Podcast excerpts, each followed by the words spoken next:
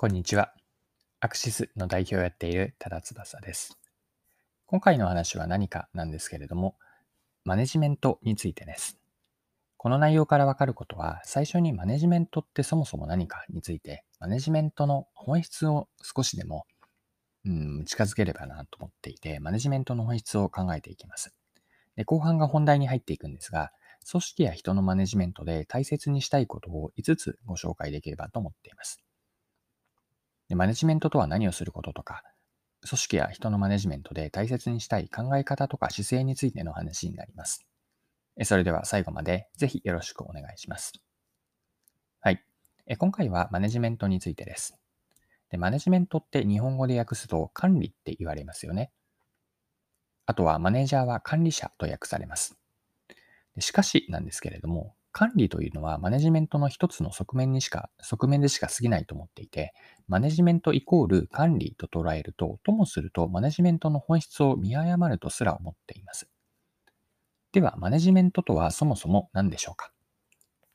これは私の一言の定義があるので、それをここで共有したいんですが、マネジメントとは目的を達成するための最適化手法なんです。もう一度繰り返すと、マネジメントとは目的を達成するための最適化手法です。様々な制約とか、時には矛盾がある中で、それでも目的を達成するために、何とかかんとかやりくりをして、物事を最適化する方法、ここ、この何とかやりくりをするというニュアンスが入ったものがマネジメントだと思ってるんです。まあ、それくらいこう、泥臭いというか、その中には管理するという側面もあるんですが、何か管理というとスマートな印象を受けてしまうんですね、私は。でそうではなくて、なんとかやりくりをすると、こう試行錯誤で、それでも中でも制約がある中でも最適解を見出していく。ここにマネジメントの本質があると思っています。はい。で、マネジメントをする対象ですね。何をマネジメントするのかというのはいろいろあるんですけれども、今回はここからはマネジメントの対象を組織とか人にフォーカスを当ててマネジメントについて見ていきましょう。はい。で、組織のマネジメントを考えるときに、組織というのは人の集まりですよね。ですので、組織のマネジメントというのは突き詰めれば人のマネジメントになります。で、人のマネジメントで大切にしたいという、大切にしたいと思うことがあって、ま、それを5つに整理したんですが、これが、この5つというのが今回の配信でお伝えしたい、ま、結論になります。組織や人のマネジメントで大切にしたいこと5つざっと言っておくと、相手を理解すること。2つ目が問いかけをする。3つ目が信頼する。4つ目が認める。そして5つ目、感謝するです。以上の理解、問いかけ、信頼、認める、そして感謝。これが人のマネジメントで私が大切にしたいと思っている5つなんです。はい。では今の5つですね。順番にそれぞれもう少し説明をさせてください。はい。一つ目に人のマネジメントで大切にしたいことは相手を理解することです。まずは相手を理解することから始まると思っているって、これはですね、ちなみにというか少し補足をしたいと思っているのが、えっと、自己啓発本で7つの習慣ってありますよね。皆さん7つの習慣って読まれたことってありますか？で ?7 つの習慣は、まあ、文字通り7つ習慣が紹介されているんですが、その中の5つ目ですね。第5の習慣に理解してから理解されるというのがあるんですね。で、ここにポイントがあると思っていて、つまり順番なんですけれども、相手を理解することが先で、その後に自分が相手を理解して、その後に自分が相手から理解されるという順番なんです。でそのためには、相手に関心を持って、真摯に向き合うんですよね。相手を理解するためには。例えば、そうですね。えっと、上司と部下という表面的な理解だけではなくて、生身のある人間として相手を見て、人間理解をすること。この理解することから始めるというのが、マネジメントでは大切にしたいことだと考えます。はい。二つ目に、マネジメントで大切にしたいことが問いかけです。マネージャーをする役割の人、まいわゆる、つまりはマネージャーなんですが、マネージャーがだけが考えて答えを出すという組織、えこれでやっていくと、その組織が答えを出せる能力の上限というのは、イコールマネージャーの力量になってしまうんですね。で組織の力を最大限に発揮するためには、マネージャーが周りに答えを与えるだけではなくて、問いかけをして、その答えを相手から、つまりメンバーから引き出すといいと思っているんです。まあ、時には自分たちが本当に答えるべき問いは何かということを、えっと、周りに問いかけていくんです。まあ、問いへの問いという感じですかね。で問いかけによって一人一人が自分で答えを出していく姿勢や行動が人とか組織全体の成長につながると思っているので、まあ、自分で全て答えを出すのではなくて、周りに問いかけをする姿勢、これを大切にしたい二つ目です。はい。三つ目が信頼するです。でこれは一つ目の理解して、え理解するのところで出した、理解してから理解されると同じなんですが、信頼も相手を信頼することから、それが最初で、その後に相手から自分が信頼される。理解も信頼もまず自分からが先なんです。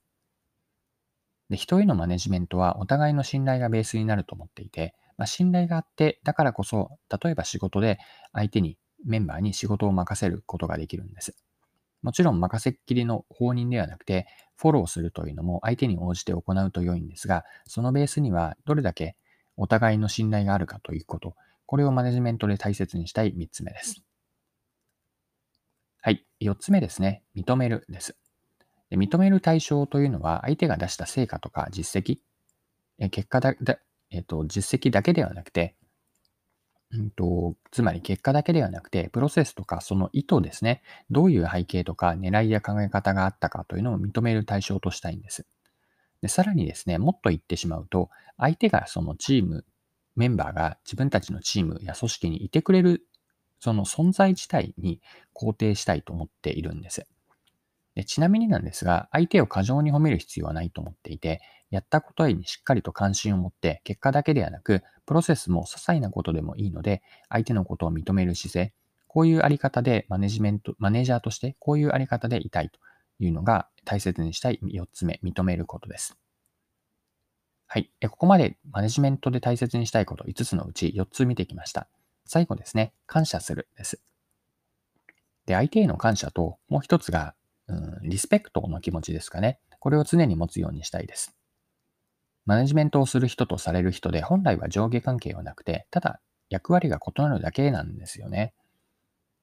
組織の人たちがやってくれたこと、もっと言えば組織にいてくれるという存在自体に先ほど認めると言ったんですが、もう少し、えっと、一つ加えると感謝するという気持ちも持ちたいです。そして感謝の気持ちを心の中で持っているだけではなくて、うんと、しっかり相手に伝える、言葉もそうだし、もしかしたら直接感謝の気持ちを伝えるのか、恥ずかしい気持ちになってしまうのであれば、うんと間接的にもいいとは思うんですが、いずれの方法においても相手に感謝の気持ちをしっかりと持っているだけではなくて伝えたいと思っているのがマネジメントで大切にしたい5つ目です。はい、えそろそろクロージングです。え今回はマネジメントについてでした。最後に簡単にまとめておきます。